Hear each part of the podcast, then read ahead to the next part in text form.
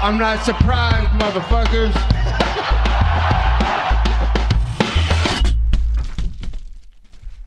Et bienvenue dans l'épisode numéro 11, on va parler de UFC Sao Paulo. Euh, belle petite carte euh, avant justement euh, une petite pause de la part de UFC. Je pense qu'il va pas y avoir d'événement pendant plusieurs semaines, puisque le prochain événement ce sera le 7 décembre particulier. Et on va commencer avec le premier, Jared Gordon contre Oliveira. Donc Oliveira qui est un Brésilien qui doit être classé dans le top 15, il me semble, dans sa division. On est chez les lightweight. Euh, il est sur 5 euh, victoires d'affilée avec 5 finishes à chaque fois. Donc évidemment un beau prospect pour, euh, pour le UFC. il se retrouve face à un adversaire Jared Gordon qui est quand même qui a quand même roulé sa bosse dans, dans la promotion. Euh, pas énormément forcément non plus clinquant, mais quand même un, facteur, euh, un fighter expérimenté. Donc c'était quand même une belle, euh, une belle opportunité pour, pour Oliveira, surtout chez lui devant son public à Sao Paulo. ça, ça s'est passé en plus vraiment très vite, hein, un peu dans, dans, la tradition de ces derniers combats pour, pour Oliveira qui a mis Jared Gordon KO. Jared Gordon qui essaie d'être agressif en envoyant de, beaucoup de jab, donc euh, qui était vraiment très rentre dedans, essayer de le pousser contre la cage, garder le centre, euh, garder le contrôle de l'octagone, euh, en étant plus agressif, en avançant sur son adversaire de façon assez agressive, plus avec des jabs, donc un peu moins de brawl, donc vraiment un peu, peut-être un peu trop timide au final au niveau de son agressivité. Et Oliveira, mais c'est vraiment pas fait prier, a réussi à placer un counter parfait, straight right, pleine face Oliveira s'est retrouvé premièrement au sol, donc un knockdown, euh, a essayé de se relever, mais euh, Oliveira, en deux, trois, deux temps, trois mouvements, a réussi à lui repasser un uppercut. Euh, Gordon se retrouve encore une fois au sol, mais genre, bon là c'était clairement fini euh, sur le dernier coup de poing de Oliveira qui l'a mis euh, vraiment KO pour de bon. L'arbitre arrête le combat, euh, super super performance de Oliveira évidemment pour lui c'est du pain béni, sixième victoire d'affilée en finish. Bon, je pense que les, chiffres parlent d'eux-mêmes et que c'est un beau prospect pour la suite. Euh, on aime bien avoir des combattants euh, brésiliens qui, qui montent dans, les, euh, dans, dans, le classement parce que c'est un pays qui est qui est tellement genre traditionnel au niveau de, des sports de combat, mais qui a énormément d'expérience. Enfin, je veux dire, c'est euh, bien d'avoir des Brésiliens euh, qui, qui, sont dans l'UFC et, qui continuent d'avancer euh, positivement dans le classement. J'ai hâte de le revoir parce que j'aimerais bien le revoir justement contre un nom un peu plus justement expérimenté, un petit peu plus haut dans le classement pour voir comment ça se passerait contre lui parce que apparemment il est vraiment bon au sol aussi, mais on n'a pas vraiment eu l'occasion de, de, voir ce que ça donné pour lui. il est juste trop bon en stand-up a fait qu'une bouchée de, clairement de, Jared Gordon. Donc belle victoire euh, pour euh, Oliveira. On est pressé de le revoir évidemment. Deuxième combat sur lequel euh, on va donner une petite analyse, c'est Paul Craig contre Shogun Rua. Donc Shogun, évidemment, 37 ans, légende dans, dans, les sports de combat. Il est passé dans d'autres promotions aussi. Il a fait un boot dans le UFC. Euh, il a été champion euh, chez les light heavyweight, 205 euh, livres, dans le UFC. 37 ans, 26 victoires, 11 défaites, son record en MMA. Donc évidemment, quelqu'un d'expérimenté, mais qui est un peu sur la fin de sa carrière, mais qui se retrouve quand même en common event au, Brésil. Donc vraiment une belle carrière pour, pour Shogun. J'ai beaucoup aimé le combat de la part de, de, de Paul Craig au début, on va dire, parce que il a été très bon au, niveau de, son stand-up, euh, au niveau de son striking, et des combinaisons. Euh, Shogun Roa a clairement perdu le premier round. Euh,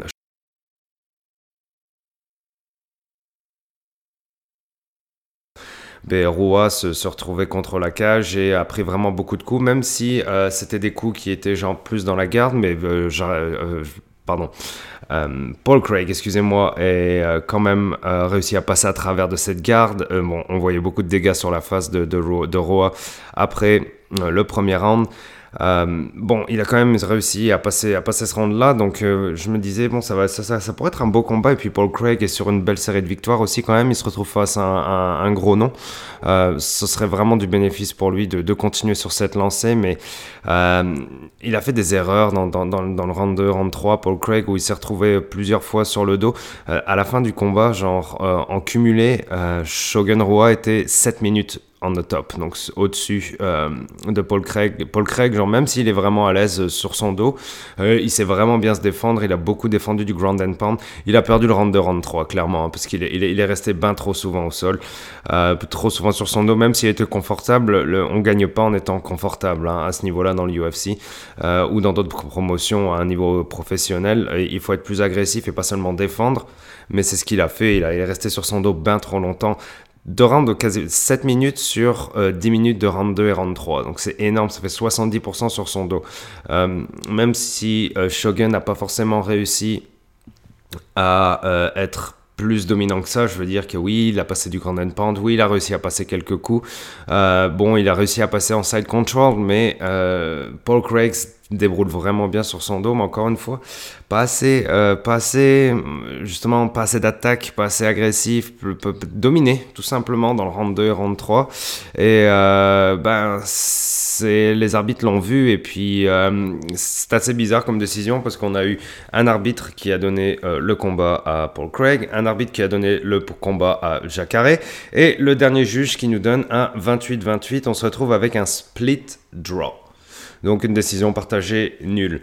Donc c'est pas un scandale hein, du tout cette décision, c'est juste que genre je pense que euh, par principe le fait que genre Paul Craig soit bain sur son dos genre si longtemps, euh, on pouvait pas lui donner la victoire. Donc oui, on lui a pas donné, c'est un, un, un, nul, certes, mais c'est un peu... Je trouve que Roy, quand même, il a mis un peu plus de son cœur, quand même. Euh, même si euh, il a perdu le premier round, Roy, je pense qu'il a, il, a donné plus, tout simplement.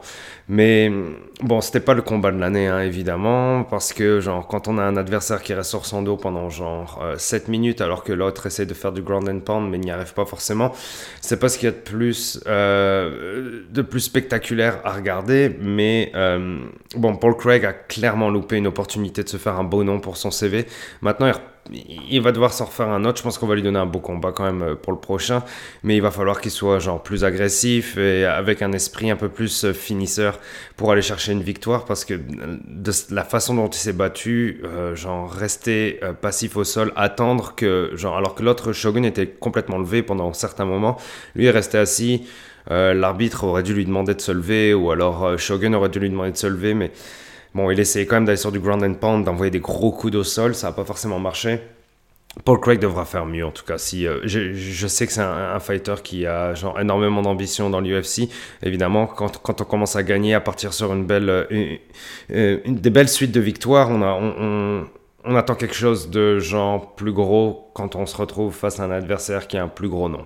On attend une grosse performance. On a beaucoup de beaucoup de viewers.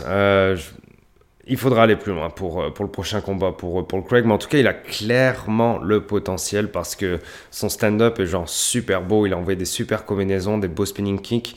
Euh, mais c'est plus son comportement au sol qui était, qui, qui était pas un comportement de gagnant, tout simplement. Et on va passer sur le dernier combat. Donc euh, Blakovic contre euh, Jacare Souza.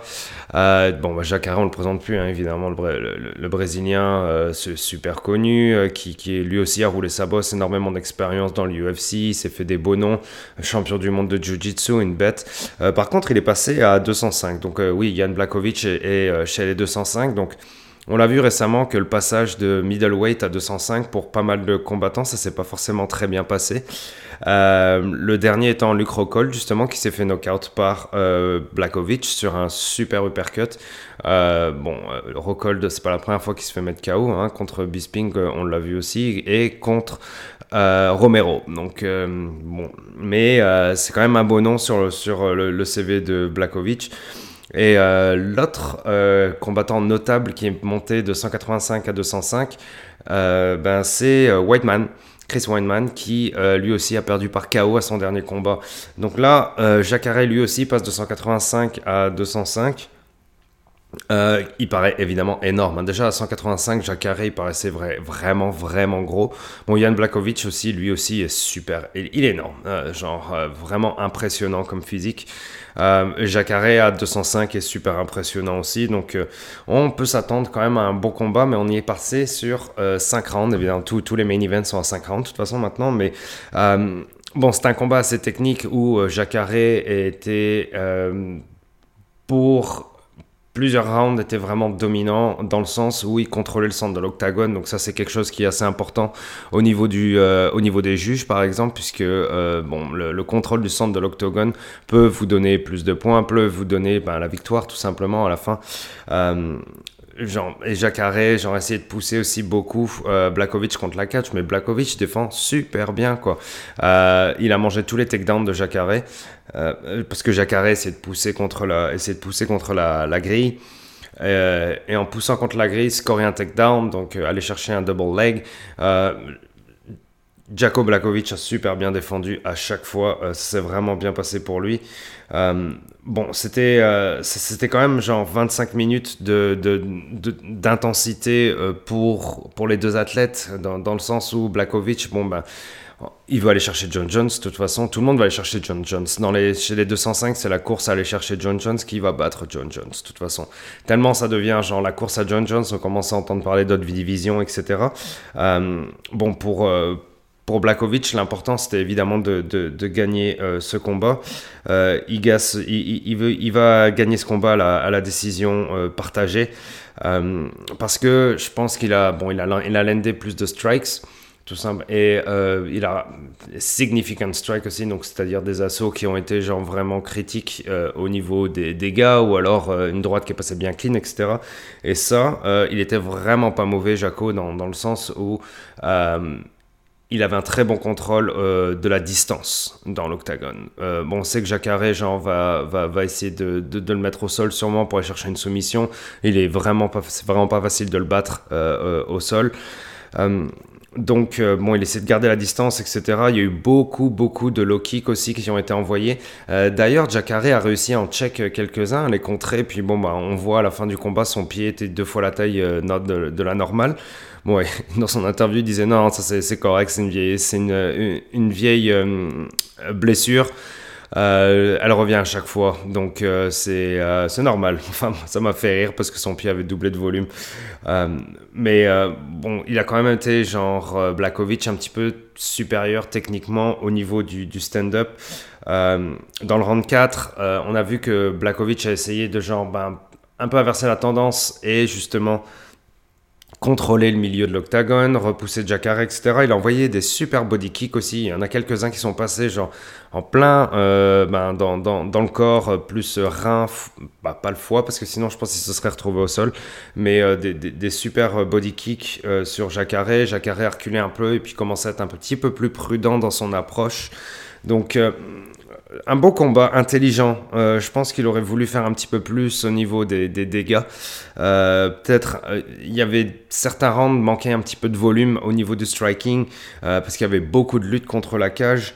Euh, il, y a eu des échanges un petit peu plus timides vers la fin, évidemment, genre on rentre dans les championship rounds, donc euh, les euh, combattants sont un peu plus fatigués, ça manque un peu de cardio. mais encore une fois, quand on arrive dans des gros niveaux, genre dans les top 5 de, certaines divisions, bon, ça peut aller très vite, mais ça peut être aussi un peu plus stratégique, un peu plus tactique, tactique pardon. On sait que ça peut aller 5 rounds, donc il faut garder de la cardio. Blakovic a été super bon dans le sens où il a placé des coups dans les moments où il fallait. Euh, il a réussi à sniper certains coups. Il a été très bon au niveau du jab pour garder la distance face à Jacare. Euh, était peut-être plus agressif et dominant contre la cage, contre la grille. Euh, mais encore une fois, genre Blacko a bien, a bien, a bien su défendre. il a mangé tous les takedowns tout simplement. Il les a tous défendus. bon, il y a eu beaucoup de boue de la part du, public à la fin, mais on est au Brésil et le combattant de la main card perd. Donc bon, c'était quelque chose auquel on pouvait s'attendre. Peut-être aussi par rapport au fait que c'était pas le combat le plus impressionnant, mais plus technique, stratégique euh, et tactique, dans le sens où, euh, bon, bah, on va, on va 5 rounds, on veut gagner, et euh, bon, ça va peut-être aller au juge, donc faut être malin sur ce coup-là. Et bon, bah, à ce jeu-là, bah, apparemment, c'est Blakovic qui a gagné, puisque, genre, deux juges ont voté pour lui, un juge a voté pour Jacare. c'est une décision qui est normale, ça, c'est, je pense que au niveau du volume, en tout cas, Blakovic a donné plus que Jacare. Jacare, 39 ans, euh, perdu un gros combat contre Jack Hermanson. Il, fallait pas qu'il perde, mais il avait perdu. Bon, là, il repère pour son passage à 205. Il a 39 ans, évidemment, c'est pas de meilleur augure pour lui, mais bon, il a encore montré qu'il est quel âge, je veux dire, il, est toujours, euh, il est toujours super discipliné dans, son approche du combat, etc.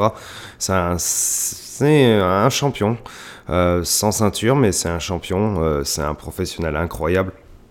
39 ans, je me rappelle quand même, donc une carrière super prolifique quand même pour Jacques Arrêt. Euh, bon, c'était euh, c'était intéressant dans le fait que maintenant on voit un peu plus clair au niveau des 205, même si John Jones euh, dit qu'il veut donner le, prochain title fight à Dominique Reyes. C'est ce qu'il a dit. Ah, bon, après sur Twitter, on peut dire ce qu'on veut. Il n'y a jamais rien vraiment qui est officiel, ou rarement en tout cas. donc, bon, on est, on, est impatient de voir la suite. Est-ce que Jakovic peut aller chercher John Jones? Je sais pas, en tout cas, il prouve qu'il est vraiment discipliné, qu'il est capable de tenir 5 rounds, euh, qu'il est intelligent. Euh, mais on sait que John Jones donne énormément de volume dans tous ses combats. Euh, bon, peut-être pas forcément les, le dernier, mais bon, dans la plupart des combats, on sait que, genre, au niveau du striking, en tout cas, qu'est-ce qu'il envoie au niveau du volume? C'est énormément. Donc, euh, euh, si euh, Blakovic se bat contre John Jones la prochaine fois, ce sera un combat qui sera, je pense, un petit peu plus relevé physiquement que contre Jacare. C'est super intéressant, en tout cas, ce qui s'en vient pour la suite. On est vraiment content de voir ce qui se passe dans cette division. Le fait que, que Blakovic ait gagné contre Jacare, c'était super important pour justement lui donner encore une fois un bon nom sur son CV, mais aussi un petit peu monter on espère ce fight euh, contre John Jones qui livrera un petit peu plus de suspense que contre ses anciens combattants. Euh, Bon, on, verra ce qui se passe par la suite, on ne sait jamais vraiment, c'est l'UFC, euh, il y a énormément de spéculations, de politique, etc., etc. Je pense que Blakovic le mérite, comme il l'a dit dans son interview aussi, il commence à vieillir, hein. euh, donc il va pas être là pour euh, des dizaines d'années. bref, il espère avoir un title fight pour la suite. Il a été un petit peu timide, on va dire, dans son call-out de John Jones, mais il fallait quand même le faire, il l'a fait. ça paraît logique, il fallait le dire, il l'a dit. On verra ce qui se passe par la suite. Nous, on se parle euh, bientôt. Je pense que ce sera pour UFC euh, 245 parce que la carte est malade. On en parlera peut-être avant dans un autre podcast. Mais en tout cas, euh, pour sûr, on se retrouvera pour ce combat-là. Euh, il y aura peut-être d'autres combats pour euh, d'autres promotions, euh, Bellator ou One principalement. ce sera la surprise. Vous pouvez avoir toutes les infos sur Twitter at guillotine514. On se reparle bientôt.